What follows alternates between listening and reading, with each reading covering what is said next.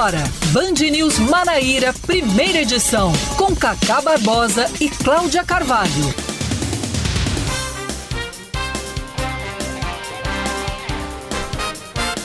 Nove horas 27 minutos em João Pessoa, 9 horas 27 minutos na Paraíba. Bom dia, bom dia, bom dia. Hoje é terça-feira, hoje é dia 14, 14 de junho de 2022. Amanhã a gente já conclui a primeira metade do mês. O tempo tá voando. Estamos começando o Band News Manaíra, primeira edição comigo, Cacá Barbosa, e com Cláudia Carvalho. Bom dia, Cláudia. Muito bom dia, Cacá. Bom dia para todos os nossos ouvintes, também para os internautas que acompanham a gente pelas redes sociais. A gente vai até 11 da manhã trazendo todos os principais destaques da Paraíba. Vamos a ele, sem demora, 928.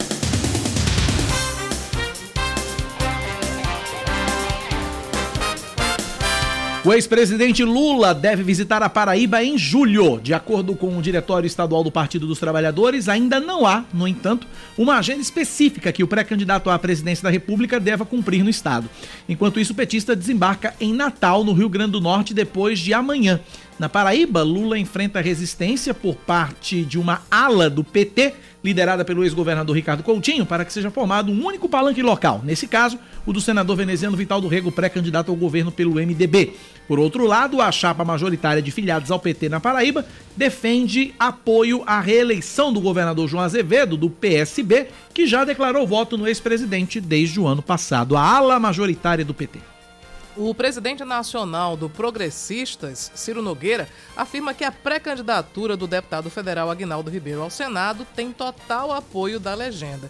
De acordo com o ministro-chefe da Casa Civil do governo Bolsonaro, a legenda progressista não vai medir esforços para dar estrutura e viabilidade à postulação de Aguinaldo. Ciro Nogueira visitou a Paraíba em abril e, nessa ocasião, ele já havia mencionado o apoio ao deputado paraibano. Uma auditoria do Tribunal de Contas do Estado, realizada na Prefeitura de Boa Ventura, no Vale do Piancó, encontra mais de 300 mil reais em dinheiro vivo em uma geladeira na sala da Secretaria Municipal de Finanças. De acordo com a Prefeitura, o valor de R$ 307.723,75 teria sido sacado de contas bancárias para o pagamento de artistas e músicos contratados para o São João da cidade. Além do dinheiro na geladeira, foi identificado um desfalque de R$ 169.454,98 nas contas do município. Como era dinheiro vivo, Cláudia Carvalho, podemos dizer que foram encontradas notas frias, já que estavam dentro da geladeira. Eu já tinha ouvido falar de lavar dinheiro, agora congelar dinheiro é a primeira, primeira vez. vez. É, o brasileiro paraibano é muito criativo. Criativo né? demais. Bom, a gente passa para o próximo destaque. O corpo de um homem é encontrado com mãos e pés amarrados e várias marcas de tiros na cabeça. Isso aconteceu no município do Conde, que fica aqui no litoral sul da Paraíba. O local conhecido como, olha só, Rio da Geladeira, fica nas imediações do encontro entre as rodovias PB 016 e BR 101. O corpo foi encontrado ontem à noite por um caminhoneiro que acionou a guarda municipal. A vítima, ainda não identificada, aparenta, de acordo com a perícia, ter menos de 30 anos de idade. Mais um destaque para você aqui na Band News FM Manaíra. Desculpa, Cacá, eu pe acabei perdendo Ah. um trechinho aqui. A suspeita Verdade. é de que esse homem tenha sido assassinado no local pouco tempo antes do corpo ser encontrado. Vamos lá então, seguindo com mais um destaque. O Senado aprova o projeto que limita o ICMS sobre os combustíveis. De Brasília, Márcio Rocha. A Câmara dos Deputados ainda precisa analisar novamente o texto do projeto que estabelece um limite para a cobrança do ICMS dos combustíveis que foi aprovado pelo plenário do Senado. Além dos combustíveis, a proposta determina que energia, transportes coletivos, gás natural e comunicações sejam classificados como bens essenciais e indispensáveis. E com isso, as alíquotas não podem passar de 17% na cobrança do tributo. Por causa dessa limitação, os governadores criticaram bastante essa proposta. Para eles, a perda é de mais de 100 bilhões de reais. Mas o senador Fernando Bezerra Coelho, relator do texto, afirmou que é hora dos estados contribuírem. Os estados poderão comportar e dar sua contribuição para que a gente possa reduzir o preço dos combustíveis. Bom, é, da bancada paraibana, veneziano Vital do Rego, do MDB, e Daniela Ribeiro, do PSD, votaram a favor do projeto. Nilda Gondim, do MDB, foi contra. Destaque do esporte, Cláudia. A diretoria do Botafogo cobra providências e punição para os torcedores do América de Natal que destruíram bens da Império Alvinegro, uma das torcidas organizadas do Belo. Os atos de vandalismo aconteceram sábado no estádio Almeidão, onde o Alvirrubro enfrentou o São Paulo Cristal. Uma sala do estádio teve a porta arrombada, bandeiras e faixas foram rasgadas e os natalenses ainda destruíram instrumentos musicais da torcida organizada.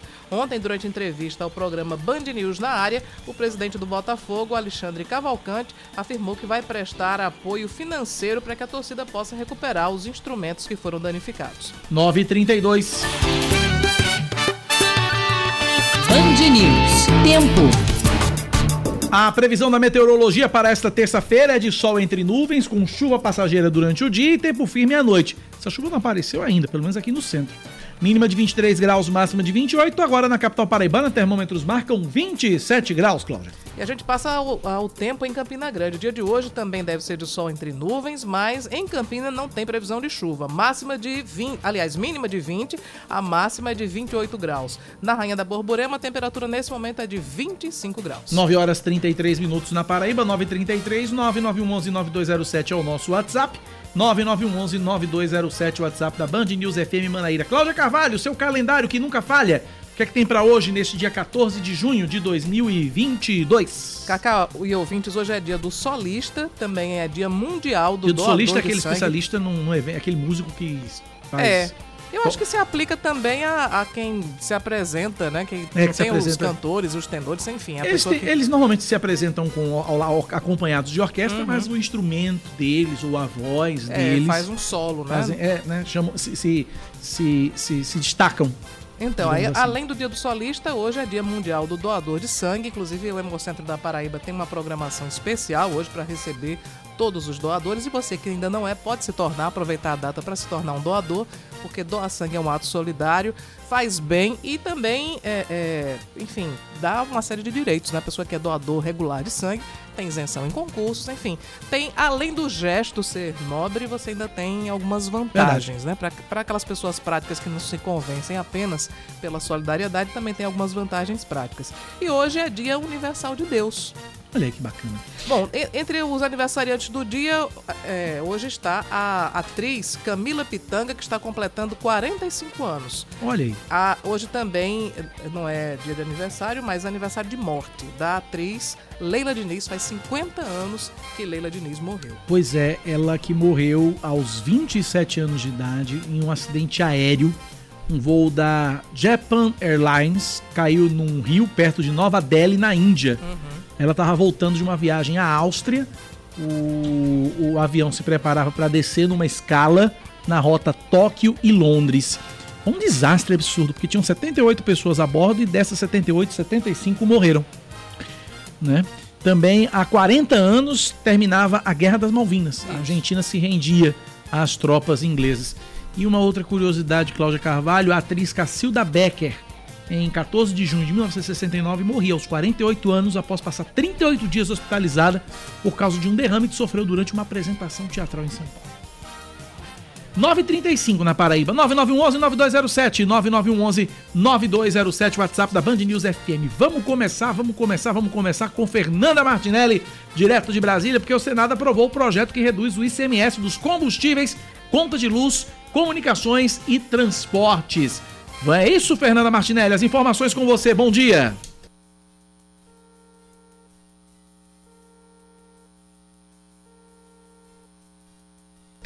Muito bem, temos um problema com Fernanda Martinelli. Vamos tentar aí ver aí o que é que acontece com a. Vê aí. Oi, Fernanda.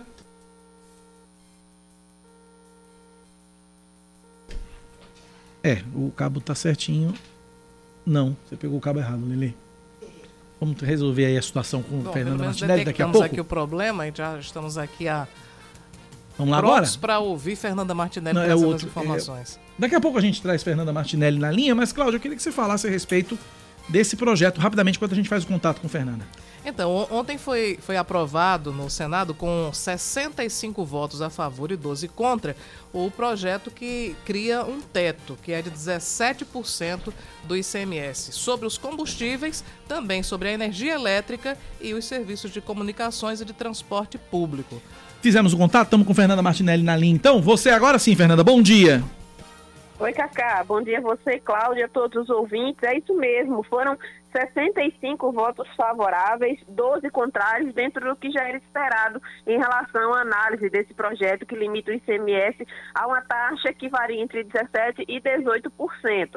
Um projeto polêmico, né, que fez com que o presidente do Senado, Rodrigo Pacheco, tivesse reuniões com os secretários estaduais de Fazenda e os governadores, mas ele acabou decidindo por colocar na pauta de votações com prioridade, tanto que a previsão era para que a votação fosse finalizada até amanhã, quarta-feira, mas ontem mesmo já foi finalizada, já foram votados os destaques. O projeto sofreu algumas alterações em relação à proposta que foi aprovada na Câmara e agora deve voltar para a Câmara Federal. De acordo com o relatório do Fernando Bezerra Coelho, senador de Pernambuco, a diminuição no preço da gasolina deve ser no valor de R$ 1,65. Já no preço do diesel deve ser de 76 centavos. O presidente da República, Jair Bolsonaro, já fala em outros valores. Já diz que a diminuição no preço do litro da gasolina deve ser de R$ 2,00 e do diesel de R$ 1,00. Isso porque ele também aguarda a análise da votação de outras propostas que tratam sobre a isenção do ICMS sobre o diesel e o gás de cozinha e um, um outro projeto que trata sobre uma maior é, uma maior disputa de preços entre o Brasil e produtores de combustíveis. Esses outros projetos, por se tratarem de propostas de emenda constitucional, acabam tendo uma demora muito maior para serem votadas. Então, a ênfase foi realmente no PL, que limita o ICMS a 17%. Agora vem uma problemática, porque os governadores já haviam prometido que, se houvesse aprovação no Senado, eles iriam judicializar a decisão. E devem fazer isso. Nos próximos dias, eles devem entrar com ação no Supremo Tribunal Federal pedindo anulação dessa votação, até porque, com a volta do projeto para a Câmara, a aprovação já é dada como certa por todo o esforço da base aliada do governo e do presidente da Câmara, Arthur Lira. Na próxima semana, esse projeto já deve ser analisado pela Câmara Federal, deve ser encaminhado já hoje para o presidente da Câmara e a expectativa é de aprovação maciça, assim como aconteceu da primeira vez. Os governadores agora aguardam a decisão, mas já estão preparando a documentação para pedir a anulação desse projeto, porque não concordam e dizem que o valor estimado pelo governo de 24 bilhões de reais para tentar suprir, para compensar as perdas na arrecadação com essa diminuição, com essa limitação do ICMS, são muito abaixo do que o prejuízo que chega a circular em torno de 89 bilhões de reais. E segundo os próprios governadores, isso vai alterar e também vai prejudicar o pagamento de professores, profissionais de saúde e também os investimentos nos municípios. Volto com vocês. Obrigado, Fernanda Martinelli, pelas informações direto de Brasília. Já tem ouvintes, Cláudia, participando e comentando exatamente essa aprovação no Senado da República. Vamos ouvir. Bom dia, Band News. O engraçado é que essa PEC para reduzir o ICMS nos estados para reduzir o preço do combustível seria válida se tivesse uma contrapartida da Petrobras, né? Que é os, os estados vão deixar de arrecadar, comprometer a folha de pagamento do servidor público, mas os, a, os acionistas da Petrobras continuam enchendo o bolso de dinheiro, né? Tem muita coisa errada nesse Brasil velho. Band News, em um segundo tudo pode mudar. É, o lucro da Petrobras foi uma coisa é astronômica. Bilionário. Bilionário, é, né? Bilionário. Milionário. Agora, o principal componente do preço dos combustíveis é justamente o, o, o, a, o percentual da Petrobras. Não é o ICMS, apesar do ICMS ser muito alto. Sim. Né? Realmente uma, uma alíquota de 29%, como é na Paraíba, é muito alto. É muito alto. É Agora, muito alto. É, o que a gente vem dizendo sempre é que apesar dessa alíquota ser muito alta, ser absurda, é, não é o ICMS que está fazendo o preço aumentar, porque o ICMS já está nesse patamar tão alto desde antes de Jair Bolsonaro ser presidente. Isso já vem há muito tempo. Então, o que tem feito o preço aumentar é a oscilação internacional e a política de preços da Petrobras. Pois é, esse que é, esse que é o grande que problema. não vai mudar. Não vai né? mudar. Então, por isso que existe uma, uma dúvida e um temor de que, apesar da redução do ICMS, o preço internacional do, do, do, petróleo continua subindo. Né? Inclusive, E inclusive o presidente. que, inclusive até o fim, enfim, não sei se é até o fim do ano, porque a gente está falando até o fim do ano, porque é até onde vigora a, a- vigorará né, a proposta do, do governo federal, caso, enfim, seja implementada. Mas é, é, existe uma dúvida se, tirando esse percentual do ICMS, no caso da Paraíba 12%, se as altas constantes que tendem a, a continuar por causa da política de paridade de preços da Petrobras, se não iriam superar, inclusive, o que está sendo retirado do ICMS. Exato, porque é aquela coisa, você tem uma. O próprio presidente Jair Bolsonaro fez uma previsão de que o diesel deve cair dois reais, o litro de diesel dois reais, o litro da gasolina um real, ou o contrário, não me lembro agora exatamente a ordem, mas é uma redução entre um e dois reais no De litro imediato, né? de imediato com essa redução, mas é aquela coisa, vai depender do, do- do- do- do- da variação cambial. Então, essa variação cambial, que uma alta do dólar, que é perigosíssima Uhum. num momento como esse, pode pegar esse um real, esses dois reais que a gente, entre aspas, ganhou, botar por água abaixo. Pois é. E é, na verdade, essa é a grande crítica, além do. Enfim, tem uma proposta do governo federal, é, que não é essa que foi aprovada ontem, porque essa já estava tramitando, mas o governo federal queria é, estancar o preço até dezembro apenas, né? Pois é. São sete, são 9 horas mais 43 minutos, 9h43, mais ouvintes participando com a gente pelo nosso WhatsApp, 9911-9207. Vamos lá. Muito alta, se absurda, Bom dia, Cacá. Bom dia, Cláudia. Aqui é Reinaldo Chacon. do preço aumentar Não, os policiais aí patamar é, que são doidos pro Bolsonaro, quando o governador não der um aumento, O não venham chorar na porta do governador, não. Vão lá em Brasília é e vão pedir a Bolsonaro. Pois é, Né? Porque a arrecadação do ICMS também vai para o aumento do- das forças policiais, né? da Aí, como eles são tudo babão de Bolsonaro, manda eles lá para Brasília. Petróleo, Bom, fato é que, de fato, também interfere e muito no pagamento de pessoal, como pontuou até não só o Reinaldo Chacon, mas pontuou o outro ouvinte aqui que falou anteriormente também. É, e Fernanda Martinelli também falou sobre a intenção dos governadores dos estados de recorrerem à justiça contra a aprovação desse projeto. É, ontem, na verdade, não foram os governadores, mas o- os secretários de Fazenda, né, o, o Conselho do- Nacional dos é, Conselho Nacional de Política Fazendária, o CONFAS, ele já acionou o STF, é, porque os estados eles querem ter uma compensação. O governo federal está dizendo que haverá uma compensação, mas o- os estados eles querem deixar tudo pormenorizado, tudo detalhado.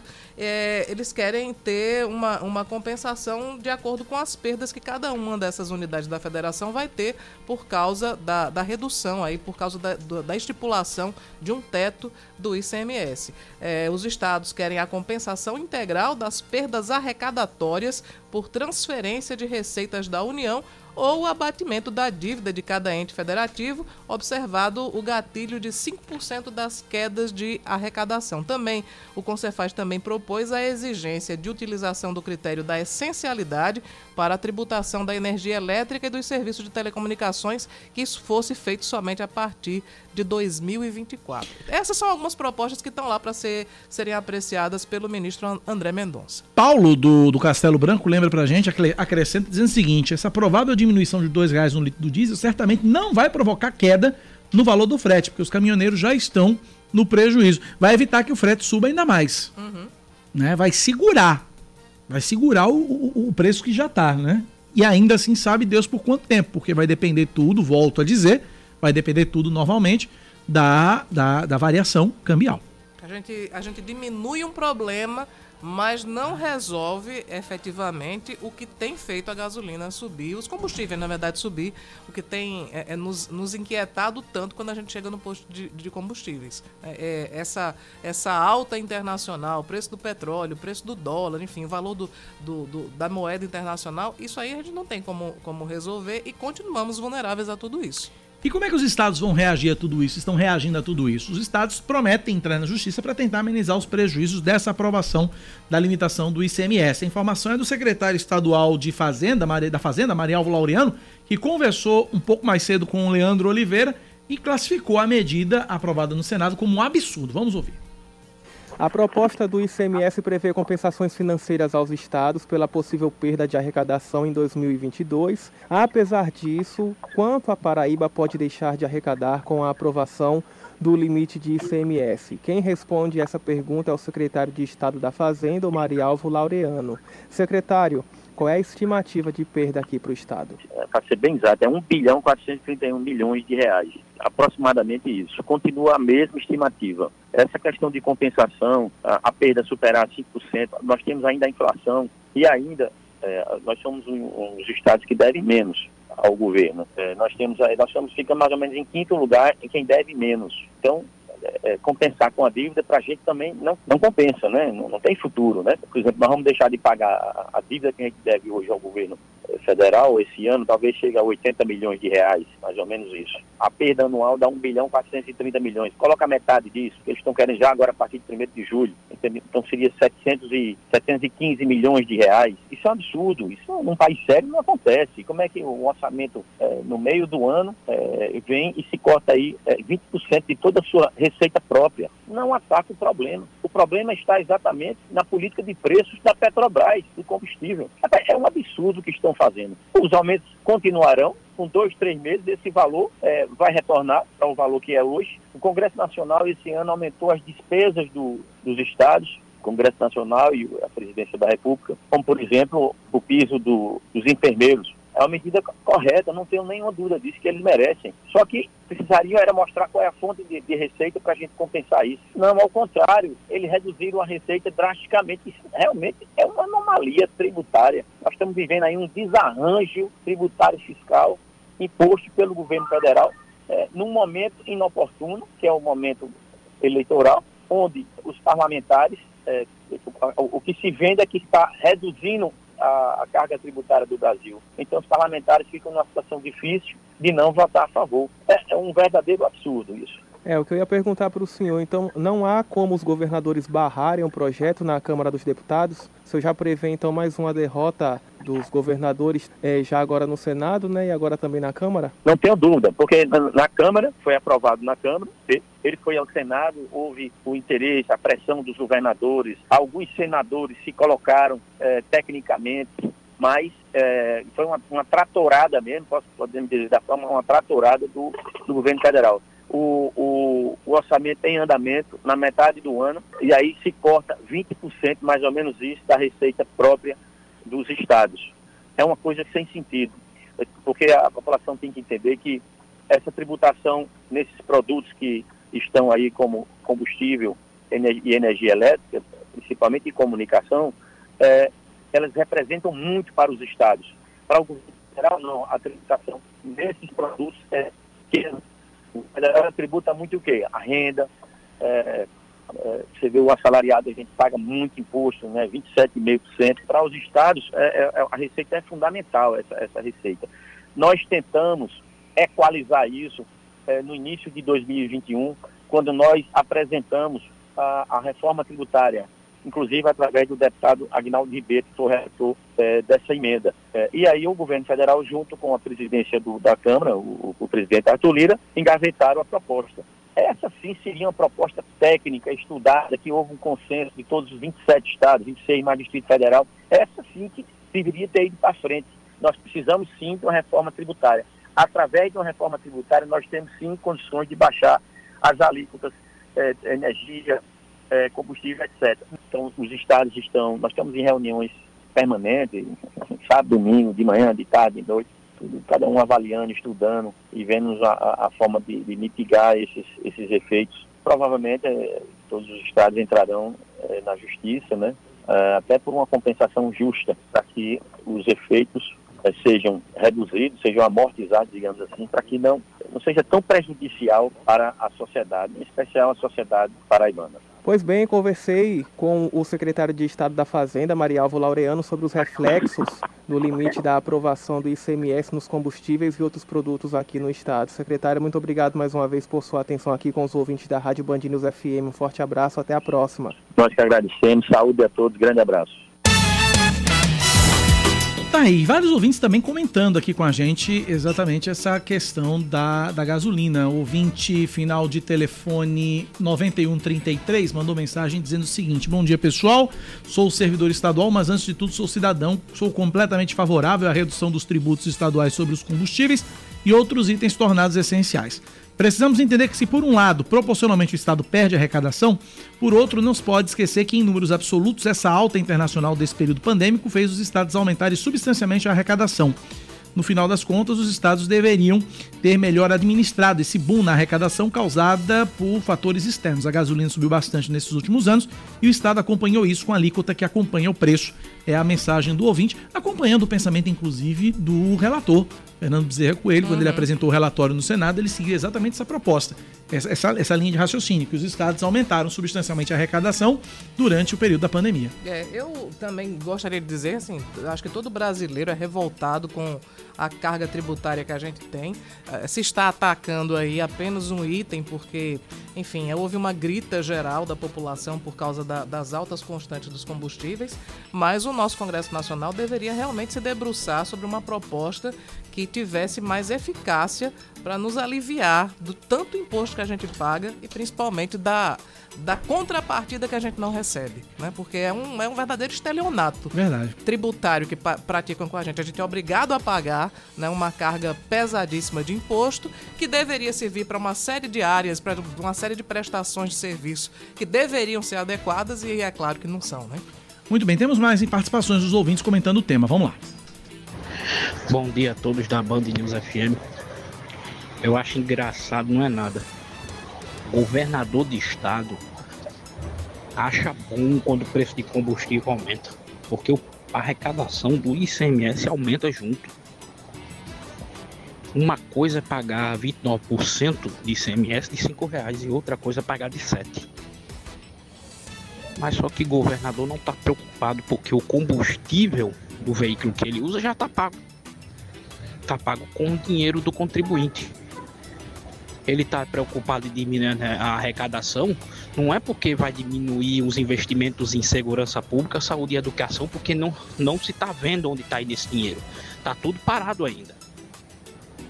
Só lembrando o seguinte, que houve um congelamento do, do, da, da- do- não da alíquota, mas houve um congelamento, inclusive esse congelamento ele está prorrogado, termina agora é, em foi abril, né? Março, abril, maio, junho, termina agora nesse mês de junho com o valor da, da- o valor período de outubro do ano passado. Pegar, eles pegaram a média de preço em outubro do ano passado, que acho que era seis e pouco, ou cinco e pouco ou seis nessa, nessa faixa, não me lembro o valor exato agora, mas é na, em cima disso. E o ICMS que está sendo cobrado em cima do combustível é em cima do valor antigo.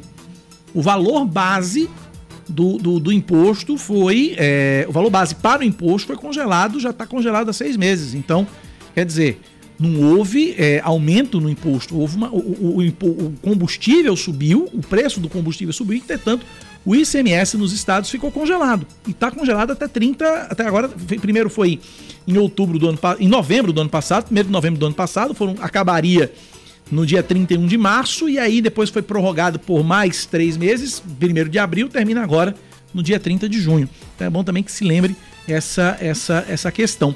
Mais ouvintes participando aqui antes da gente ir pro intervalo. Eu tô com um áudio aqui do ouvinte final do telefone 1999, mas o áudio aqui só faz girar, viu? Eu não consigo baixar o teu áudio aqui nem ouvir. Obrigado pela participação de qualquer modo. Outro ouvinte aqui, final do telefone 4665, mandou um áudio pra gente de quase dois minutos. Se você puder resumir o teu pensamento, tá no máximo um minuto. A gente vai ter o maior prazer do mundo em colocar o teu áudio, tá bom? Que é o tempo médio aqui que a gente coloca, que a gente tem outros. tem- tem- o tempo da gente é bem apertado. Um, quase dois minutos a gente não tem como, tá? Mas se você resumir o teu áudio em até um minuto, que é o que a gente pede sempre pros nossos ouvintes, a gente coloca tua participação com o maior carinho do mundo. 9h55, Cláudia. Eu queria inclusive pedir para aquela ouvinte de ontem que ela mandou o nosso, aquele recadinho que eu publiquei Ah, no meu sim, sim, Instagram, né? Inclusive, arroba Cláudia Carvalho PB, é, para ela mandar o nome, né? Porque a gente, divulgou aqui o áudio e tal, mas ela não se identificou. Mandou o nome, pois é. 955, pedido de impeachment do prefeito de Campina Grande, Bruno Cunha Lima, deve ser analisado pela Câmara Municipal. Se for recebido por maioria simples, deve ser formada uma comissão processante, composta por três vereadores sorteados que vão ouvir o denunciante, o denunciado e as testemunhas. É, segundo um dos, um dos dirigentes do PSOL e autor, de, autor do pedido, o vereador Olímpio Rocha, há indícios de improbidade administrativa devido à não revisão do plano diretor do município. Bem, nós protocolamos pedido de impeachment contra o prefeito Bruno Cunha Lima aqui em Campina Grande na última sexta-feira, dia da abertura do maior São João do mundo, em razão de que ele pratica crime de responsabilidade e infrações político administrativas, que é a norma que regula a responsabilidade de prefeitos e vereadores. O crime de responsabilidade e as infrações político-administrativas praticadas pelo prefeito se consubstanciam no fato de que ele deixa de revisar o plano diretor.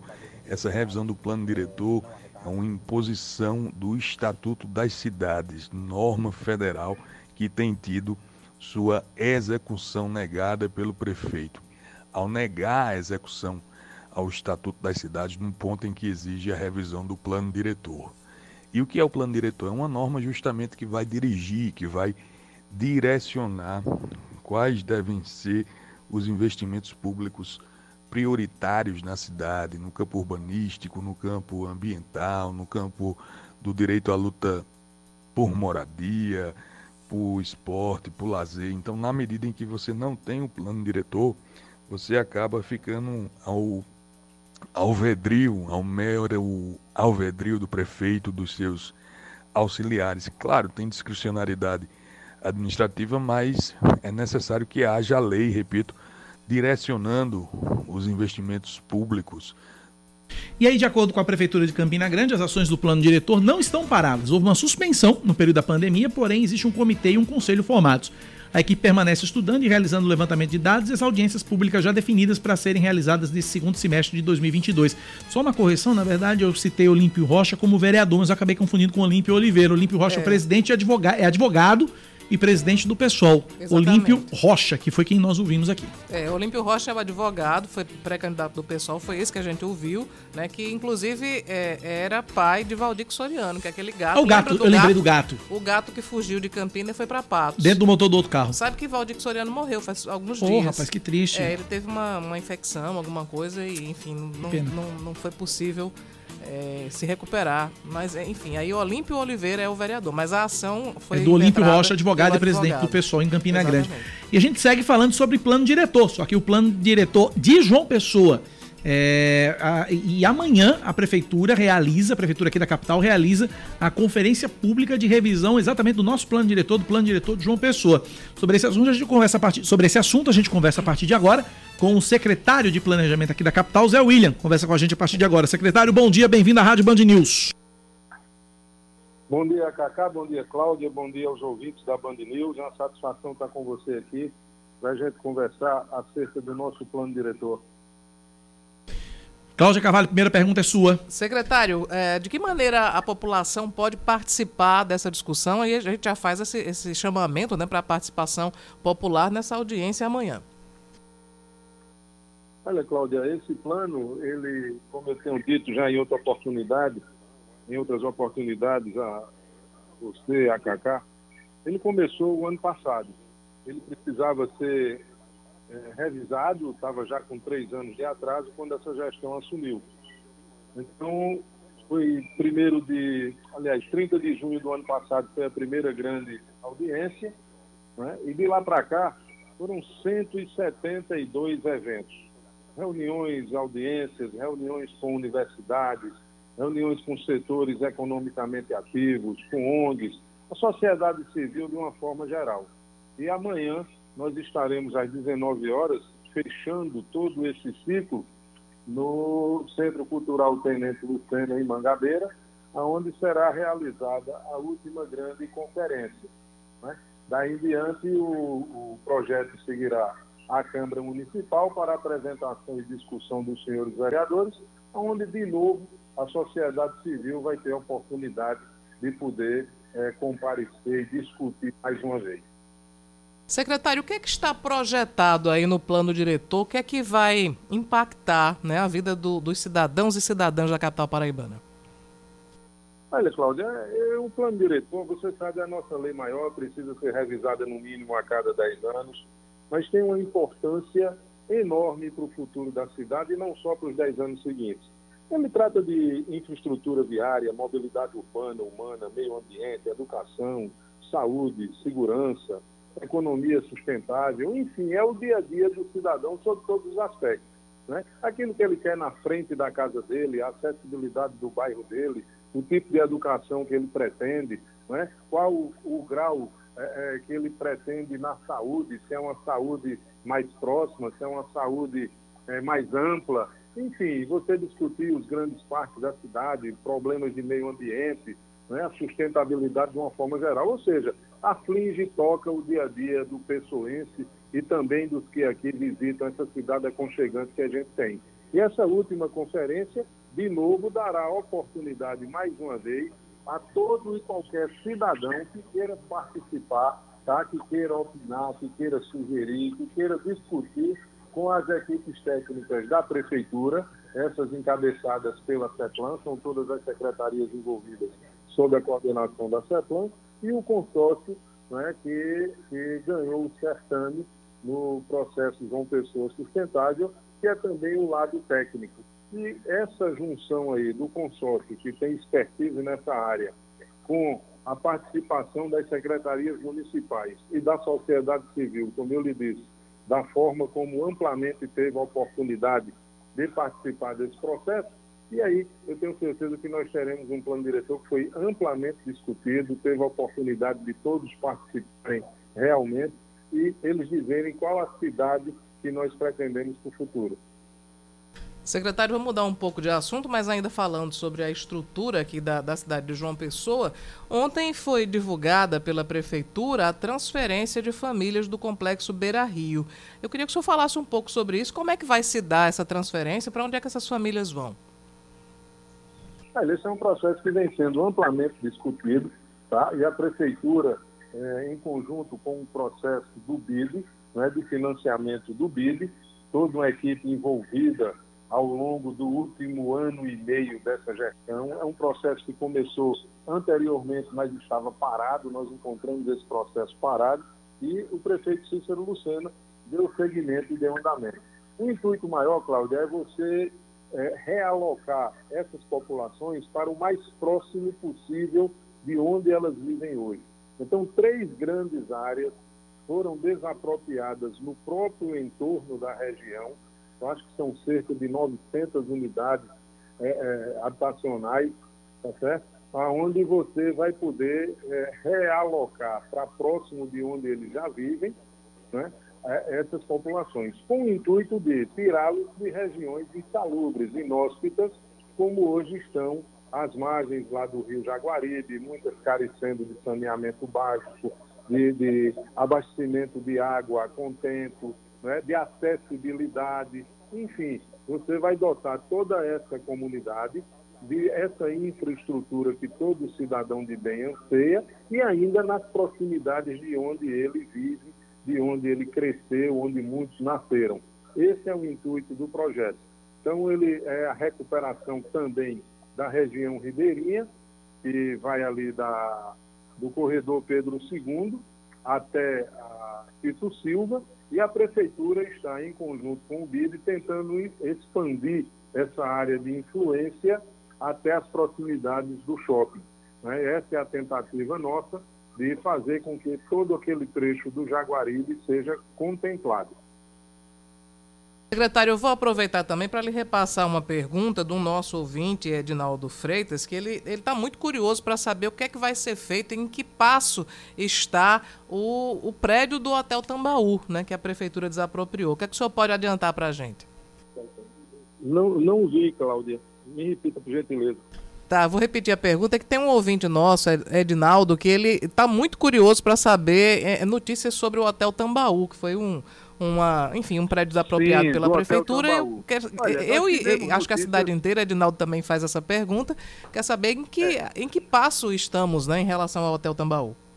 Isso, nós tivemos notícias alviçareiras aí em relação ao Hotel Tambaú, de que a iniciativa privada tinha resolvido o embrólio jurídico entre os participantes do certame, tá? E a grande vontade, o anseio dessa gestão do prefeito Cícero é exatamente que isso é, venha é, a ser resolvido rapidamente possível, tá certo? Para que a gente tenha o Hotel Tambaú voltando aos seus dias de glória, um verdadeiro ícone do turismo da Paraíba, tá certo? E se Deus quiser, com esse embrólio sendo resolvido entre a própria iniciativa privada, a justiça, aos contendores, os contendores desse certame, a gente possa ter de novo o Hotel Tambaú voltando aos seus dias de glória. A prefeitura vai estar à disposição para proporcionar né, dentro daquilo que lhe seja possível, as condições necessárias de incentivo para que isso aconteça, tá? E na hora que se concretizar, a gente só tem que parabenizar e fazer com que o Hotel Tambaú volte a brilhar. Ok, secretário, queria lhe agradecer. A gente poderia explorar muito mais assuntos, mas infelizmente o tempo já está esgotado, então me resta agradecer a sua participação aqui e as informações aos ouvintes da Band News FM Manaíra. Nós estamos à disposição, Cláudia e, Cacá, e aproveitar o seu programa que é de enorme audiência, de convocar e convidar mais uma vez os pessoenses para amanhã às 19 horas, lá no Centro Cultural Tenente Lucena, poder participar mais uma vez do processo democrático do plano diretor de João Pessoa. Um grande abraço a todos. São 10 da manhã, 7 minutos na Paraíba, 10 e 7. Uh, vamos para intervalo rapidinho, Cláudio? Na ah. volta a gente tem outras notícias, outras informações, participações dos nossos ouvintes, já já aqui na Band News FM. São 10 e 7 agora. Você está ouvindo Band News Manaíra, primeira edição. São 10 horas e mais 9 minutos, 10 e 9. É. A Prefeitura de João Pessoa continua nessa terça-feira com a campanha de vacinação contra a Covid-19. Estão disponíveis a primeira dose para o público a partir de 5 anos, a segunda dose da Coronavac, Pfizer, AstraZeneca e Janssen, a terceira dose para as pessoas com idade a partir de 12 anos e a quarta dose para a população a partir dos 50 e trabalhadores de saúde de qualquer idade. As doses seguem sendo aplicadas sem agendamento nas policlínicas municipais de Mandacaru, Cristo, Mangabeira e das Praias, nas unidades de saúde da família, no ginásio Ivan Cantizani em Tambiá e também no Manaíra Shopping. O prefeito... Mangabeira Shopping. Perdão. Mangabeira Shopping. O prefeito de Campina Grande, Bruno Cunha Lima, anuncia a convocação de 316 candidatos que passaram nos concursos públicos realizados ano passado pelo município. A, realiza... a relação deve ser divulgada hoje no Diário Oficial da Prefeitura. Foram dois editais publicados com vagas para as áreas da saúde, educação e administração e mais 50 para a, vaga... para a Guarda Municipal. No total, foram oferecidas 849 oportunidades em vários cargos, com salários que variam entre 1.100 e 4.500 reais. Estes foram os primeiros concursos da atual gestão, que deve lançar novos editais ainda este ano, em 2023 e em 2024. A criança de 7 anos com suspeita de hepatite misteriosa em João Pessoa recebe alta hospitalar. De acordo com o Hospital Universitário Lauro Vanderlei, onde estava internada desde o dia 16 de maio e sendo monitorada na unidade de doenças infectoparasitárias, ela foi liberada na última sexta-feira. Já em casa, a criança agora recebe acompanhamento do ambulatório de hepatologia para a realização de consultas e exames. Um homem suspeito de incendiar o carro de um policial federal no estado do Acre e ainda tentar atropelar policiais civis na fuga é preso em João Pessoa. O criminoso já havia sido preso em flagrante no dia 6 de junho, ao lado de um comparsa, durante investigação sobre crimes de furto mediante fraude, adulteração de sinais de veículo automotor, uso de documento falso e organização criminosa. A prisão foi uma ação conjunta com a Polícia Civil de Pernambuco e a Polícia Rodoviária Federal. Esse cidadão tem 23 anos, o apelido dele é Dick Vigarista. Que sensacional, E ele né? tem umas fotos nas redes sociais que ele tirou é, com com um casaco, tipo irmão, irmão, Irmãos Metralha, uhum. né? E o bolo de aniversário dele tem 171 em cima. Dizer, Ou seja, tá é um bandido debocha... assumido. Exatamente. Bandido assumido. Ele tava com a tornozeleira eletrônica, ele simplesmente rompeu a tornozeleira e veio embora pra Paraíba. Bandido assumido. É. Esse não tem jeito, não. É, esse daí tá difícil mesmo de ser recuperado. Bom, a gente passa agora para uma outra, para um outro destaque. O Senado aprova o requerimento que cria comissão para investigar o desaparecimento desde 5 de junho do jornalista Dom Phillips e do indigenista Bruno Pereira. O pedido de criação da comissão externa temporária foi apresentado em caráter de urgência pelo senador Randolfo Rodrigues, da rede do Amapá, horas antes da votação. Ao longo de 60 dias também vai ser investigado o aumento de casos de violência na Amazônia. Composta por nove membros titulares, a comissão vai servir como subsídio para uma eventual comissão parlamentar de inquérito, uma CPI. O senador Randolph Rodrigues solicitou ainda que os membros da comissão sejam indicados no prazo máximo de 24 horas, em decorrência da urgência para apurar o caso. Destaque do esporte: o Campinense segue com Raniele Ribeiro como técnico, mesmo depois de mais uma derrota na Série C do Campeonato Brasileiro. Depois de perder de virada por 2 a 1 para o Manaus, sábado, boa parte da torcida raposeira que estava no estádio Amigão vaiou a equipe e pediu a saída do treinador. Após reunião com a diretoria, ficou acordado que Ranielli, além de permanecer no comando da equipe, também deve ganhar reforços para tentar sair da zona de rebaixamento da competição já na próxima rodada contra o Confiança em Sergipe. 10 da manhã, 13 minutos na Paraíba, 10 e 13, Cláudia, já tem horário e local o anúncio de amanhã do deputado federal Agnaldo Ribeiro. Eu sabia que ia ser de manhã, mas onde vai ser? É às 11h40 da manhã, Aham. no Classe A Recepções em João Pessoa. O horário é bem emblemático, veja você. 11h40. 40 é o número do PSB. E 11 é o número do PP. E 11 é o número do PP. Tem mais dúvida? A dica tá clara. Não tá claro demais. Agora, o que não tá claro, Cláudia Carvalho, é o que é que o Republicanos vai fazer da vida. Uhum. Né? Se o Republicanos vai com Aguinaldo, se o Republicanos vai com Efraim, o que é que o Republicanos vai fazer nessa história toda? Vamos tentar descobrir? Quem tá na linha é o deputado estadual Raniele Paulino, tá com a gente a partir de agora. Será que ele sabe a resposta? Será que ele pode adiantar pra gente? Bom dia, deputado, bem-vindo à Rádio Band News. Bom dia, meu caro Cacá, bom dia, Cláudia e todo, todos os ouvintes da Rádio Band News, inteiramente à disposição de vocês. Estou aqui na Assembleia para fazer um pronunciamento, fazendo menção às emendas à LDO, que foram aprovadas hoje no orçamento, no- na Comissão de Orçamento, as de minha autoria, de muita relevância para Paraíba, para as pessoas com deficiência, com autismo, para eh, melhoria na saúde, no turismo religioso também, em várias regiões do nosso estado. Aqui inteiramente à disposição. O senhor sempre foi muito simpático a essas causas, né? Principalmente as causas do autismo, enfim. Mas, deputado, a, gen- a grande pergunta é a seguinte: tá marcado o horário e a data e o local do anúncio de Agnaldo Ribeiro, às 11h40 da manhã, em uma casa de recepções aqui na capital paraibana. E o Republicanos vai fazer o que da vida, deputado? Vai com Agnaldo? Vai com Efraim? Tá resolvida essa questão?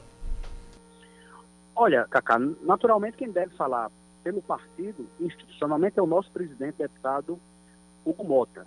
Né? Naturalmente, a partir de amanhã, com o anúncio oficial, né, a expectativa é que, de fato, o deputado Aguinaldo se lance candidato a senador. Essa é a expectativa. Né? Mas deixa ele fazer o anúncio né, para saber qual é o direcionamento, como isso será tratado. Eu, particularmente, não fiz compromisso para senador. É, em que pese, acho que o deputado Efraim fez um dever de casa muito bem feito, dialogamos em vários instantes, mas preferencialmente o meu candidato a senador seria né, o da chapa que eu apoio para governador, que é do governador João Azevedo. Preferencialmente, não necessariamente, porque o que o senador quer de mim é o que eu quero dele, fortalecimento político eleitoral. Então, naturalmente, a gente precisa dialogar sobre essas eh, situações. Mas eh, quem pode falar em nome do partido, de fato, é o nosso presidente, o deputado Hugo Mota, que tem feito um grande trabalho de fortalecimento partidário. Hoje, o Republicanos é o partido mais forte para deputado estadual, para deputado federal. Nós temos três federais atuais e a meta é chegar a quatro deputados federais nessa próxima eleição. E eu estou muito confiante. Inclusive, eu busco né, uma das vagas para deputado federal. Não serei mais candidato a deputado estadual, estarei buscando isso. E isso, inclusive, foi preponderante para uma aliança com o deputado Efraim, que dividiu suas bases eleitorais com o deputado Hugo Mota, com o deputado Wilson Filho, com o deputado Murilo Galdino. Né? Então, isso tem que ser levado em consideração. Cláudia. É, deputado, o governador recentemente disse que é, a partir do momento em que se estiver estabelecida uma chapa, que ele vai cobrar a unidade dos aliados para o apoio a essa chapa. Como é que fica a questão dos republicanos que divergem, né? Porque, enfim, há um, um, um, apoios que já foram previamente anunciados. É possível chegar à unidade dos republicanos em torno da, da chapa completa do governador?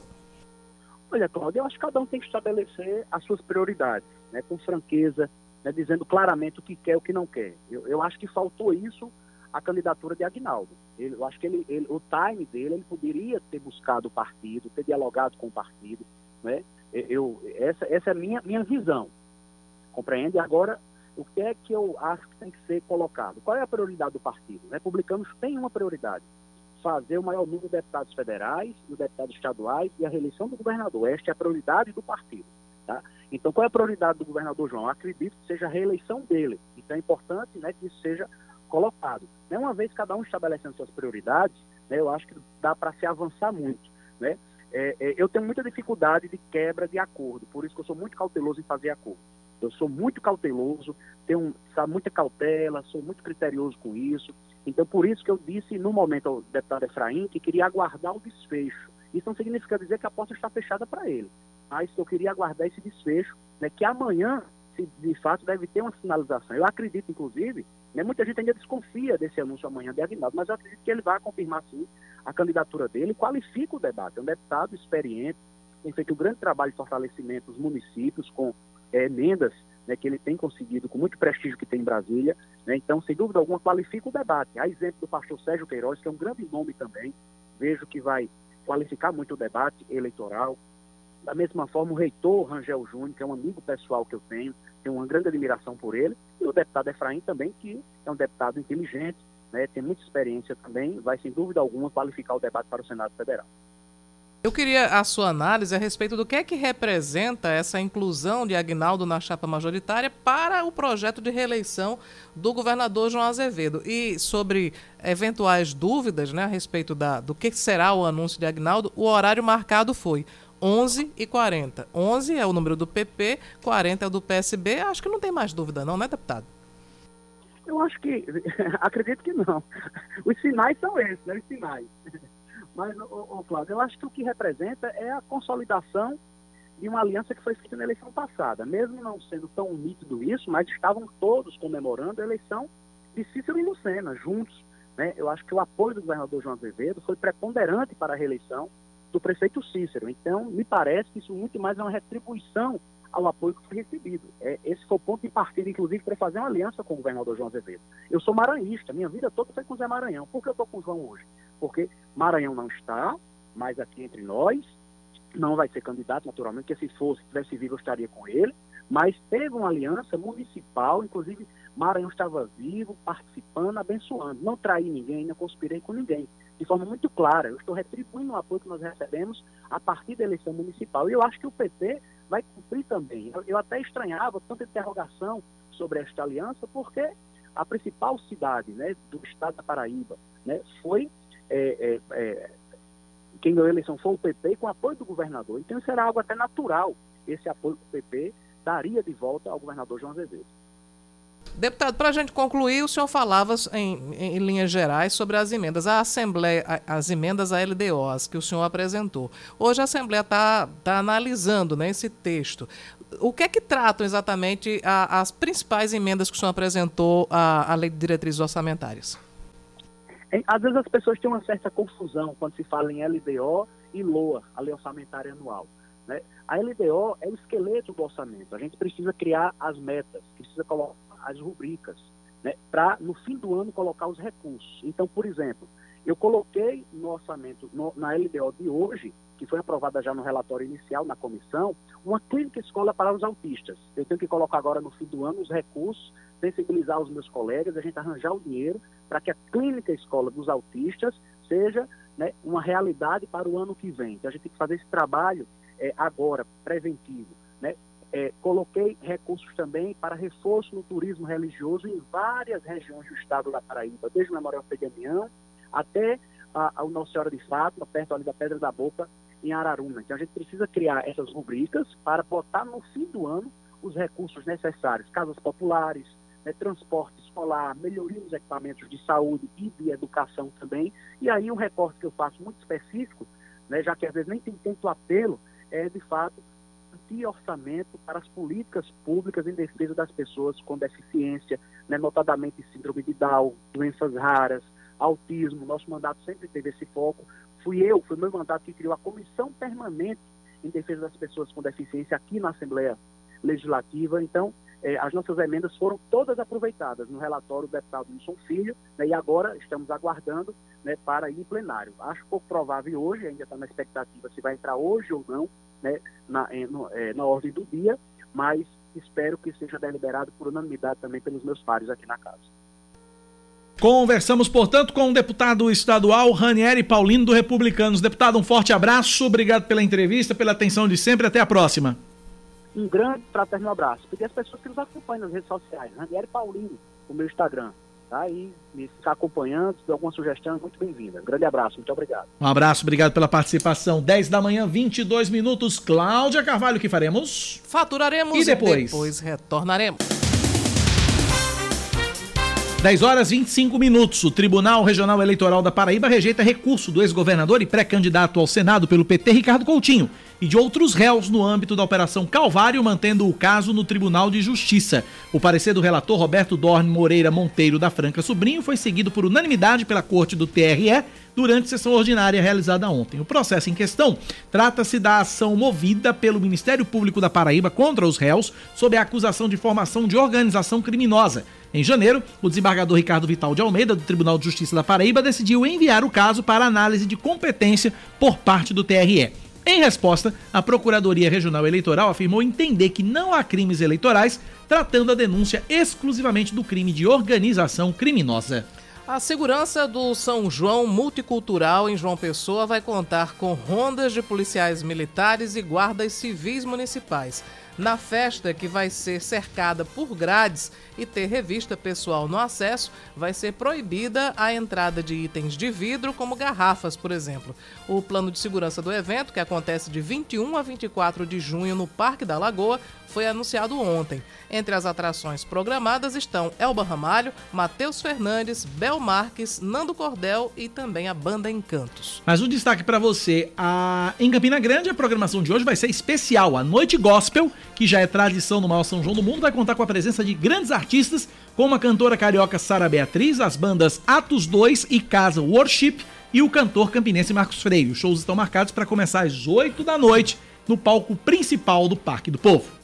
Um idoso com cerca de 80 anos é encontrado morto nesta manhã dentro de um carro. O veículo estava estacionado no grupamento de engenharia do Exército, no bairro dos Estados, em João Pessoa. A Polícia Militar foi acionada e isolou a área para a realização de uma perícia no local. Vamos para mais um destaque aqui na Rádio Band News FM. A Secretaria Estadual de Saúde de Minas Gerais investiga uma possível morte pela varíola dos macacos em Uberlândia, município da região do Triângulo Mineiro. A vítima é um homem de 41 anos que trabalhava como policial penal. De acordo com a secretaria, não houve nenhum caso sintomático entre os contatos próximos da vítima e a amostra coletada vai ser analisada pela Fundação Ezequiel Dias. Três casos da doença foram confirmados no Brasil pelo Ministério da Saúde, sendo dois em São Paulo e um no Rio Grande do Sul. Se confirmado o diagnóstico no paciente mineiro, essa vai ser a primeira morte por varíola dos macacos registrada no país e pode ser a primeira do mundo.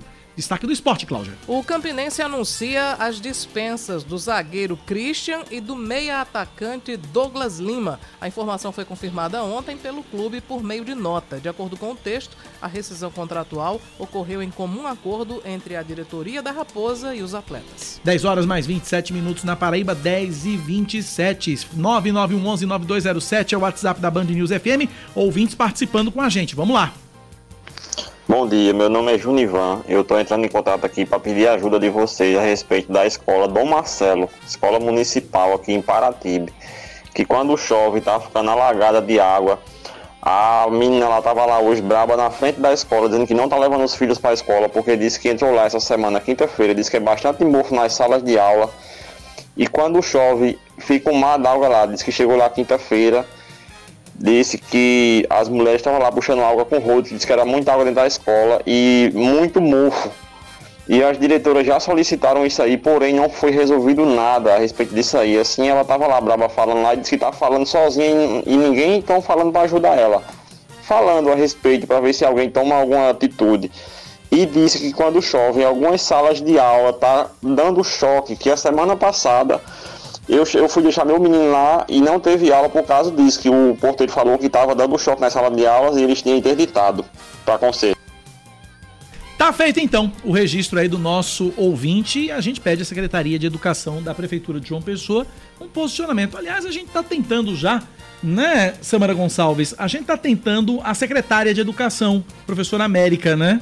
Faz tempo, só que lamentavelmente parece que ela não é muito fã de dar entrevista não, a secretária, né? Que a gente já convidou diversas vezes a secretária a professora América para conversar com a gente aqui na Rádio Band News, né, Samara? Mas a gente só tá ouvindo não como resposta, né? É, não é nem não. É porque a, como a agenda dela é bastante complicada, tá, eles estão é, com dificuldade para. É porque a culpa é sempre da agenda, né?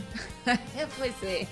Bom, o que a gente quer ressaltar aqui é que o espaço está aberto. Tá aberto, sempre está aberto. Nós estamos oferecendo o espaço, né? Já, a gente já entrou em contato, acho que mais de três vezes. Eu já pedi no ar entrevista aqui com a, com eu, a secretária, né? Isso, então eu acho que Eu acho que é o momento da secretária É se momento. pronunciar, porque tem muitas reclamações, gente. Teve reclamações da Secretaria de Educação do Estado, Cláudio Furtado entrou, conversou Sim, conosco. sem dúvida. Eu acho que é importante É também. importante a professora América, se que por quem eu tenho um respeito gigantesco, admiro como ser humano, mas que precisa dar uma satisfação à cidade de João Pessoa com relação a essas denúncias todas nas escolas municipais.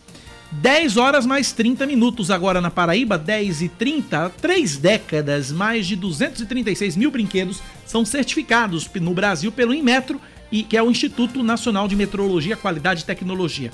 Nessa reportagem de Juliano Dip, que você vai ouvir agora, a gente vai saber como funcionam esses testes e qual é a importância deles. Vamos ouvir. Massa de modelar, carrinho, boneca, bichinho de pelúcia, peças variadas que se encaixam. Na hora que a criança se diverte, o adulto tem que ficar atento. A Maria Tereza é administradora, ela tem um filho de 3 anos e está sempre atenta. Tem que ficar de olho, porque ele, o meu filho ainda coloca tudo na boca. É por isso que antes de chegar às prateleiras, os brinquedos destinados a crianças menores de 14 anos passam por uma série de testes de segurança. Entre eles, a simulação de uma garganta infantil. Sobre este assunto, conversamos com a engenheira e diretora do laboratório, Patrícia Falcão Bauer. A gente faz todos os ensaios simulando é, diversas ações que ela pode realizar com aquele brinquedo e os riscos que, essas, é, que as brincadeiras da, da criança podem representar se o brinquedo não estiver adequado e dentro dos critérios de segurança. Aqui, o triciclo simula um acidente com o peso de uma criança de 3 anos. Há 30 anos, o Inmetro estabeleceu os requisitos técnicos para fabricantes nacionais e importados. Desde então, 90% dos fabricantes brasileiros atendem totalmente à regulamentação. Além dos testes físicos, tem também os químicos, para ver se os brinquedos são tóxicos. E ainda bem que existe o Inmetro, né, pra, pra testar a qualidade, porque antigamente, antigamente era, no nosso tempo, Cláudia Carvalho, E o povo comprava uns brinquedos do Paraguai que tinha um monte de, de substância tóxica. substância tóxica, peça pequena, É. não era, não era eh, adequado à, à, à idade, enfim, uma série de, de, de, de coisas aí que estão... né? É, outra realidade. né? outra realidade. As coisas eram bem mais difíceis antigamente. Cláudia, tem um, um material aí circulando na, nas redes sociais, o, o filho do ministro da Saúde, Marcelo Queiroga, é isso, Cláudia? É, você se lembra que eu falei há algumas semanas, né, que o. Desculpa que o áudio do, do, do Queiroguinha acabou vazando aqui. Algumas. Na verdade, acho que foi semana passada que o jornal O Globo fez uma, uma, uma matéria é, denunciando que o, o- Inclusive, houve uma, uma denúncia formal à Procuradoria-Geral da República a respeito do filho do ministro Marcelo Queiroga, que é chamado de Queiroguinha, que estaria usando da influência do pai para se aproximar de prefeitos e, enfim, prometer recursos. Inclusive, a matéria diz isso. E Queiroguinha, é, é, enfim, o, o jornal fala sobre essa, essa questão da influência. e Queiroguinha é pré-candidato a deputado federal pelo PL, que é o partido do presidente Jair Bolsonaro. Aqui pela Pois Paraíba? bem, é, aqui pela Paraíba, ele é, ele é é pré-candidato a deputado federal. E a, a denúncia em linhas gerais diz isso, que ele, pré-candidato a deputado federal, estaria utilizando, inclusive, a estrutura do gabinete do pai para levar prefeitos, para prometer recursos, enfim. O, o ministro foi, foi instado a se pronunciar, disse que não existia nada disso, que, que- que trabalha dentro de toda a legalidade. E hoje surgiu um áudio. Na verdade, é um vídeo. A gente vai, obviamente, A gente vai colocar somente o áudio. o áudio. Esse, esse áudio está no perfil do jornal O Globo, né, o jornal O Globo no, no Instagram, em que Queiroguinha fala como se ele fosse parte do governo federal mesmo. Vamos ouvir. Aí a internet. Agora ela vai.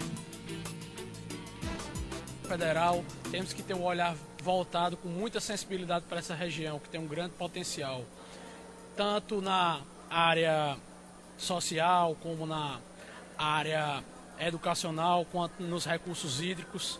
E na área da saúde, o prefeito sabe que pode contar com o apoio do ministro Marcelo Queiroga, tanto na parte de custeio, unidade de saúde, e como também na parte de investimento com equipamentos de saúde para que se assista a toda a população. E ele, como um gestor dedicado, já me cobrou prontamente aqui que na próxima semana gostaria de ser recebido pelo ministro Marcelo Queiroga com todo o consórcio para apresentar novos projetos e ações para Sumé e para todos os municípios do Cariri. E prontamente eu disse, Meu caro Eden, será um prazer e o nosso governo gostaria de reafirmar aqui.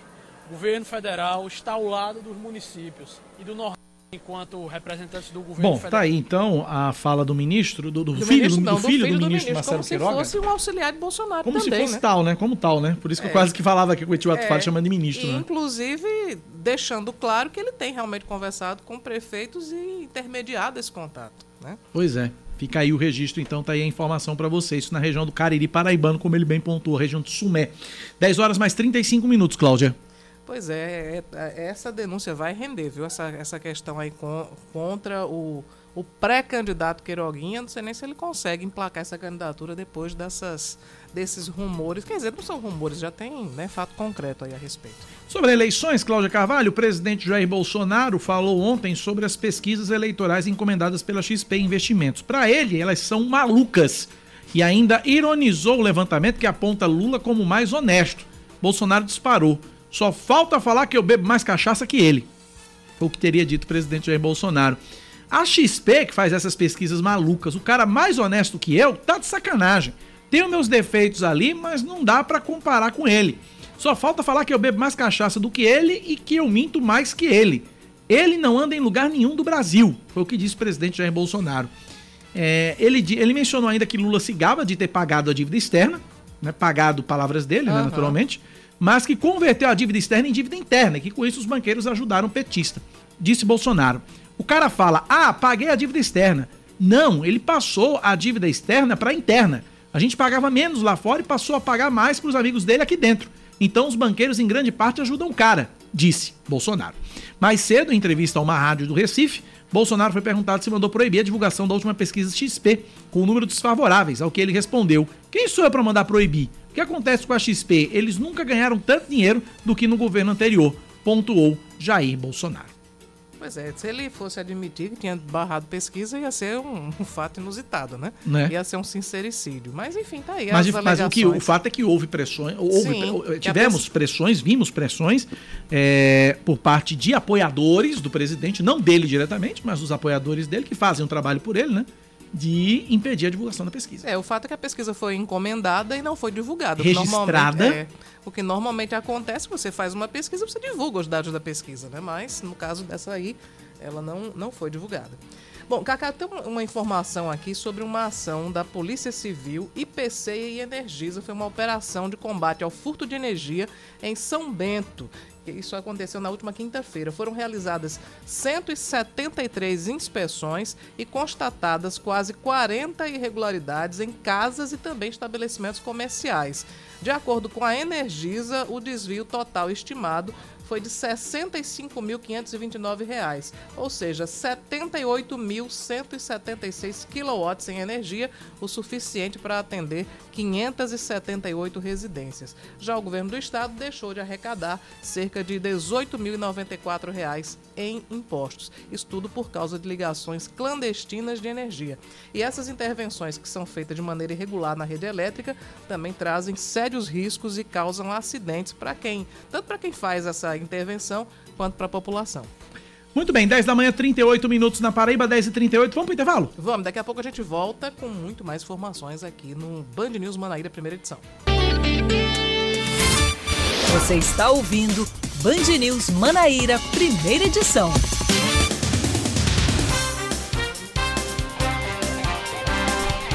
São 10 horas e mais 40 minutos. Pontuais. Estamos de volta, pontualíssimos. Estamos de volta com Band News Manaíra, primeira edição. A Paraíba registra em junho nove novos casos de gestantes infectadas pelo Zika vírus. De acordo com a Secretaria Estadual de Saúde, também foi registrada uma nova morte por dengue. O Zika vírus é o principal causador de microcefalia em bebês. Ao todo, são 10 casos confirmados de grávidas com Zika aqui no estado. Mais um destaque para você aqui na Rádio Band News. Pessoal e Rede formalizam amanhã uma federação para a disputa eleitoral deste ano na Paraíba. O evento está marcado para as duas da tarde em um hotel no centro de João Pessoa. Durante o encontro, devem ser apresentados os partidos que vão compor a federação no estado e as chapas de deputados estaduais e federais, de candidatos a deputados federais e estaduais, que vão concorrer no pleito de outubro. O Hemocentro da Paraíba lança hoje, Dia Mundial do Doador de Sangue, a campanha Junho Vermelho. De acordo com a diretora-geral da unidade, Shirlene Gadelha, os tipos sanguíneos A negativo e O negativo são os que estão com estoques em níveis mais baixos. Para reverter o cenário, a campanha Junho Vermelho, que vai se estender até o fim do mês, convida as pessoas que se tornarem doadoras regulares, aliás, convida as pessoas a se tornarem doadoras regulares e também voluntárias de sangue. O Hemocentro da Paraíba funciona em João Pessoa, na Avenida Dom Pedro II, 1548, no bairro de Jaguaribe. Olha, eu tô vendo pela primeira vez, é um fato noticioso isso aqui. Eu tô vendo Ah. pela. tô- estou recebendo neste exato momento no meu telefone pela primeira vez uma ligação de prefixo 0303, que é aquela linha, que Sim. é aquela ligação de empresa que é de de telemarketing telemarketing. que eu já sei o que é. Acabei de recusar. Muito bem. 10 e 41 vamos a mais destaques. O piloto paraibano de 43 anos que morreu em um acidente de helicóptero no estado de Roraima sofreu um infarto antes da aeronave cair. A informação foi confirmada pela família de Merton Douglas Ferreira Vieira de Souza durante o enterro que aconteceu ontem no cemitério particular de João Pessoa. Na ocasião, parentes e amigos prestaram homenagens ao piloto com clássicos da música nordestina, que além de pilotar aeronaves era uma das suas grandes paixões. O Comitê de Política Monetária do Banco Central começa a se reunir hoje para definir a nova taxa básica de juros. A decisão sai amanhã. A expectativa é de que a Selic seja elevada em meio ponto percentual, passando de 12,75% para 13,25% ao ano. Ontem, diante da previsão de nova alta, não só aqui, mas também nos Estados Unidos, a Bolsa de Valores de São Paulo caiu 2,7% e atingiu o menor nível em cinco meses. O dólar subiu 2,4% e encerrou o dia cotado a R$ 5,11, o maior valor em um mês. Falar de esporte, porque só tem uma vaga na Copa do Mundo do Catar e essa vaga vai ser preenchida hoje. Quem traz os detalhes é Yuri Queiroga. Costa Rica e Nova Zelândia definem logo mais, às três da tarde, a última vaga para a Copa do Mundo 2022. A decisão é em jogo único e campo neutro, no estádio de Al Rayyan, no Catar, mesmo local onde a Austrália conquistou a classificação. Ontem, o time enfrentou o Peru na primeira repescagem intercontinental e, após um empate por 0 a 0 no tempo normal e na prorrogação, venceu nos pênaltis por 5 a 4. Quem passar de Costa Rica e Nova Zelândia vai para o grupo E, junto de Espanha, Alemanha e Japão. Se a Nova Zelândia se classificar, será apenas a segunda vez na história que dois países da Oceania disputarão juntos a Copa do Mundo. Isso aconteceu apenas em 2010, quando os neozelandeses se classificaram junto da Austrália. Naquele ano, assim como agora, os australianos jogavam pela Confederação da Ásia.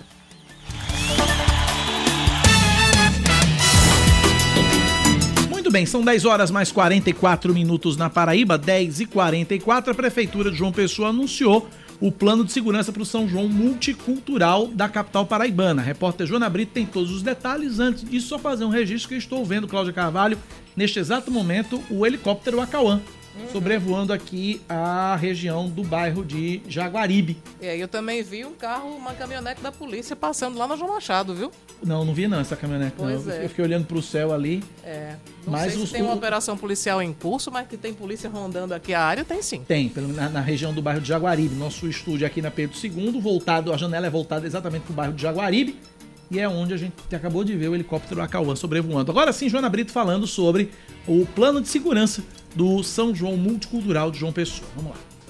Prefeitura de João Pessoa lançou um plano de segurança para o São João Multicultural, que já tem data marcada, viu? Começa no dia 21, vai até o dia 24. Essa solenidade aconteceu no Paço Municipal e contou com a presença de várias autoridades. O secretário de Segurança Urbana eh, da cidade, né, que vai explicar para a gente como é que tudo vai acontecer, João Almeida. Secretário, conta para a gente, né, esse plano de segurança que foi apresentado aqui. Realmente as pessoas vão sair de casa e vão ter essa segurança na rua, né? Exato. É, a gente se preocupou, porque é o primeiro São João pós-pandemia. As pessoas estão ansiosíssimas para participar de festa, para ir à rua, né? Campina Grande agora foi um grande sucesso, participação popular incrível. E não vai ser diferente na nossa cidade, né? O Parque Solano Lucena ele vai estar pronto do ponto de vista estrutural, com belas atrações, mas segurança é fundamental. Né? Um evento sem segurança é um evento sem sucesso. Então, juntamente com as polícias militares, Corpo de Bombeiro, Polícia Civil, a Guarda Metropolitana de João Pessoa e a CEMOB, nós preparamos um plano único pela primeira vez para entregar à cidade. Plano único de segurança e mobilidade também. Então, a, a- a gente vai proporcionar essa sensação que as pessoas vão participar de uma festa pública, mas né, com a sensação de como se privada fosse. Né? São policiais descaracterizados que vão estar espalhados nas várias camadas de segurança que a gente planejou para o evento. Ou seja, vai ser um evento realmente muito bem organizado do ponto de vista de segurança. Sabe? As pessoas elas, elas merecem e vão sentir a sensação de segurança nessa, na nossa cidade. Pode levar sua família, a criança, acho que vai, vai ser sim um evento para ficar na memória. Tá ok, secretário, muito obrigada, viu, pelas informações. E a gente vai conversar agora com o comandante do primeiro batalhão, é, o Tenente Coronel Marques Júnior. Ele que apresentou também, né, de como vai acontecer é, esse monitoramento por parte da Polícia Militar. São 600 homens envolvidos, né, Tenente Coronel? Exatamente. Nós temos aí em torno de 600 homens envolvidos no policiamento ostensivo do, do São João de João Pessoa, dividido em camadas de policiamento, no local do evento, propriamente dito, o, o entorno do evento e áreas mais afastadas, para que a gente possa trazer tranquilidade às pessoas que frequentam o São João aqui em João Pessoa. E o senhor estava explicando para a gente na apresentação que o entorno, né, ali da área do evento, será todo monitorado.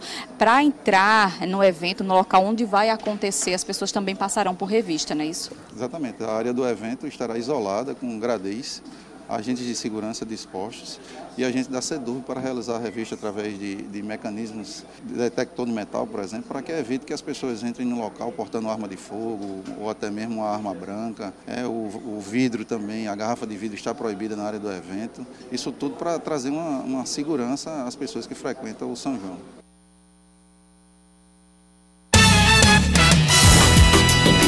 10 horas 47 minutos na Paraíba, 10 e 47. Nunca é demais a gente lembrar os horários dos postos de vacinação em João Pessoa, né? Porque tem muita gente é, confundindo aí, se confundindo e trocando as bolas. Então vamos lá, ó.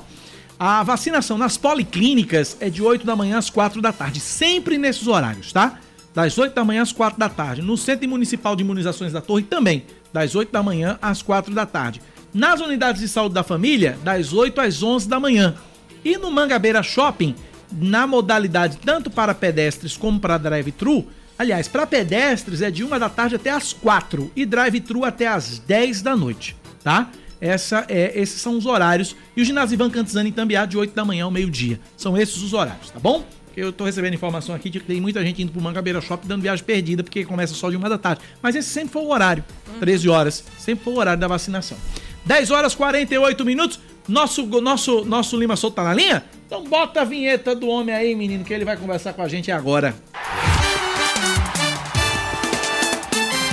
Futebol com Lima Souto. O maior grito de gol da Paraíba com a gente na linha. Fala Lima, bom dia. Bom dia, bom dia para você, Cacá Barbosa, bom dia, Cláudia Carvalho, um grande abraço ao nosso querido Leandro Oliveira e aos milhares de ouvintes do Band News Manaíra, primeira edição. Estou chegando aqui, Cacá Barbosa, para falar um pouco né, do nosso futebol, futebol paraibano. Olha, ontem os resultados favoreceram a equipe do Botafogo da Paraíba. Por exemplo, a vitória da equipe do Volta Redonda em cima do Remo colocou aí o Botafogo, deixou o Botafogo na quarta colocação. Então, dez rodadas, o Botafogo está no G8. E outro detalhe, né? O Botafogo está entre os quatro melhores né, do Campeonato Brasileiro da Série C. Paysandu em primeiro com 21, ABC em segundo com 20, Mirassol em terceiro com 20 e o Botafogo com 17 pontos na quarta posição. O detalhe é que o Volta Redonda, com a vitória em cima do Emo, pulou para a sexta colocação. Já a equipe do Aparecidense deixou a zona do rebaixamento quando venceu a forte equipe do Botafogo de Ribeirão Preto lá dentro, né, no estádio Santa Cruz, e pulou para a 11 posição. Saiu da 17 e agora está com 12 pontos na 11. É o equilibrado campeonato brasileiro da Série C. Todos os detalhes logo mais a partir das 5 da tarde no Band News. E para terminar a minha participação, dizer que nós estaremos entrevistando o presidente do Campinense no Band News na área para falar, viu, Cacá, o negócio lá no Campinense não anda muito bem não, viu? Mais duas dispensas ontem, a diretoria manteve o técnico Ranielli, então logo mais o presidente do Campinense vai conversar com a gente a partir das 5 da tarde no Band News na área. Agora sim, para finalizar, parabenizar as meninas do VF4. É, rapaz, encaminhou muito bem na, no Campeonato Brasileiro da Série A3 e goleou ontem em Maceió a equipe do CRB. A vitória foi de 6 a 1 com gols de Raíssa, Rayane, Talita, Lu Meirelles, ex-Botafogo da Paraíba e também ex-Flamengo, Vanessa e a Laura. O Botafogo volta, aliás, o VF4 volta a enfrentar a equipe do CRB no próximo sábado, às três da tarde, aqui no estádio Almeidão e pode perder até por uma diferença de cinco gols que o Botafogo passa para a próxima fase. Ô, ô Lima. As informações do esporte. Pois não, Cacá. Antes de você terminar, eu queria repercutir com você o anúncio que o presidente do Botafogo fez ontem no Band News na área, na estreia, que o Botafogo entrou com uma representação junto à, à, à, comissão de arbitragem da CBF contra o senhor Vinícius lá, que fez aquela lambança contra o Botafogo domingo, né? É verdade, viu? Você bateu numa tecla muito importante, porque a torcida do Botafogo é exigente, ela cobra. E a diretoria, como você sabe, né? A gestão de, uma, de, um, de um clube é importante demais. Então, o Botafogo, ontem mesmo, entrou com a representação junto à CBF, junto à Federação Paraibana de Futebol, é, pedindo também a presidente Michele Ramalho para nunca mais escalar o senhor Vinícius Gonçalves Dias em jogos do Botafogo. Então, a torcida do Botafogo gostou muito. Eu acho que isso é, faz parte da gestão, de uma boa gestão, né? Do presidente doutor Alexandre Cavalcante. E aí essa representação também é interessante, né, Cacá? Porque você vai intimidar. Olha, não quero mais, esse, esse árbitro interferiu, perdemos um ponto importante, até quem sabe até três pontos por conta de erros, né? De um árbitro em uma partida. Então, realmente o Botafogo fez muito bem e a torcida aplaudiu aí esse gesto é, da diretoria do Botafogo, viu, meu caro Cacá Barbosa. Muito bem, Lima Souto que está de volta logo mais às 5 da tarde dentro do Band News na área, comandando o Band News na área. Ontem a estreia foi sensacional. Foi um estouro, viu? Foi um estouro, como claro o Lima Souto sempre faz. A narração do domingo foi espetacular e o Band News na área ontem foi espetacular. Hoje tem de novo, 5 da tarde aqui na Rádio Band News. Abraço para você, Lima. Abraço, meu irmão, e até logo mais às 5 da tarde. Conto com a audiência de todos. Um abraço também para Cláudia Carvalho. Valeu! Valeu, Lima. Abraço para você. 10h53. Lima solto, portanto, logo mais às 5 da tarde aqui na Rádio Band News FM, comandando o Band News na área. Claro, com as participações de Wellington Alves, Professor União, João Bosco Sátiro e toda a equipe de esportes da Rádio Band News FM. 10 horas mais 53 minutos na Paraíba, 10 e 53 Recebo mensagem aqui de uma ouvinte, ouvinte final telefone 8163 dizendo o seguinte: nós falamos da situação, o ouvinte trouxe uma reclamação de uma escola Sim. municipal e ela também traz uma outra reclamação em uma outra escola. Ela diz de duas escolas, na verdade. Ela diz o seguinte: é, é sobre as escolas em obra. A maioria só tem dois trabalhadores, dois homens trabalhando na obra de uma escola. Né, em duas escolas do Geisel, Escola Municipal José Eugênio Lins de Albuquerque e a Escola Municipal Fenelon Câmara. Ela pergunta se está correto isso. Tá feito o registro, portanto. 10 da manhã, 54 minutos na Paraíba, 10 e 54 Hoje é o dia da coluna dele, ao vivo aqui na Rádio Band News. Momento Jurídico, com Edson Daniel.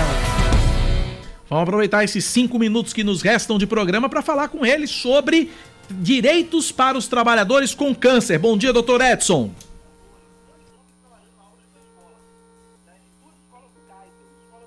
Alô, doutor Edson? Ele tá ouvindo a gente pela internet. Vê se ele tá com retorno pela internet. Tem que avisar ele que pela internet tem um retorno. Tem um delay. Tem um delay, um delay grande, porque ainda tô falando das escolas ainda uhum. lá no áudio dele. Vê, vê aí, fala aí, fala, fala com ele, Leandro. Fala aí com ele. Pra gente poder otimizar o tempo. 10 da manhã, são 10 da manhã, 54 minutos agora. Pede pra ele me ouvir pelo telefone. Pronto, vamos lá agora? Vamos lá então? Agora sim, doutor Edson Daniel conversa com a gente sobre direitos para os trabalhadores com câncer. Aproveitar esses quatro minutos de programa que nos restam. Bom dia, doutor Edson. Bom dia, Cacá. Bom dia, Cláudia. Então, essa, essa temática do trabalhador com, com câncer, a legislação brasileira, ela oferece vários direitos né, para o trabalhador que está acometido com essa patologia. São muitos, é, muitas vezes o, o, trabalhador não tem o conhecimento, né? mas, por exemplo, é, é uma doença grave e em constatando essa, essa doença, ele tem, ele tem direito, por exemplo, ao saque do FGTS, se tiver saldo lá, né? Se, olha, tem uma, uma outra situação, se ele está com, com processo na justiça, ele tem direito a o advogado pode solicitar o andamento processual prioritário por conta eh, da doença, tá certo? Por exemplo, o trabalhador que é, é preso, por exemplo, ele tem, ele tem direito a ficar numa prisão domiciliar se constatado o câncer. Entre outras coisas, tem isenção do imposto de renda na aposentadoria. O cara está aposentado e aí detecta que está. Então ele apresenta toda a documentação, os laudos, atestados comprovando isso, e ele tem a isenção, se ele, se a- dependendo do valor da aposentadoria dele, ele tem a isenção do imposto de renda na aposentadoria. Tem várias situações. É, é, é benefício, por exemplo, isenção, se for comprar veículo, tem aquela situação de comprar veículos. Ele tem isenção do IPI. Ô, ô doutor Edson, chega uma pergunta aqui de um ouvinte sobre esse tema, ouvinte final do telefone 6815. Também tem direito na redução da carga horária de trabalho, doutor Edson? A redução da carga horária de trabalho, apresentando os laudos, os documentos, ele também tem direito.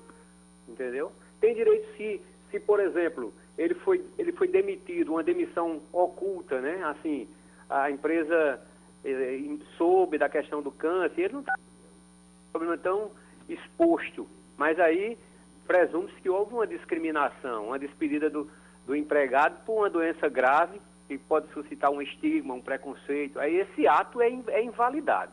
E ele tem direito a ser reintegrado no emprego.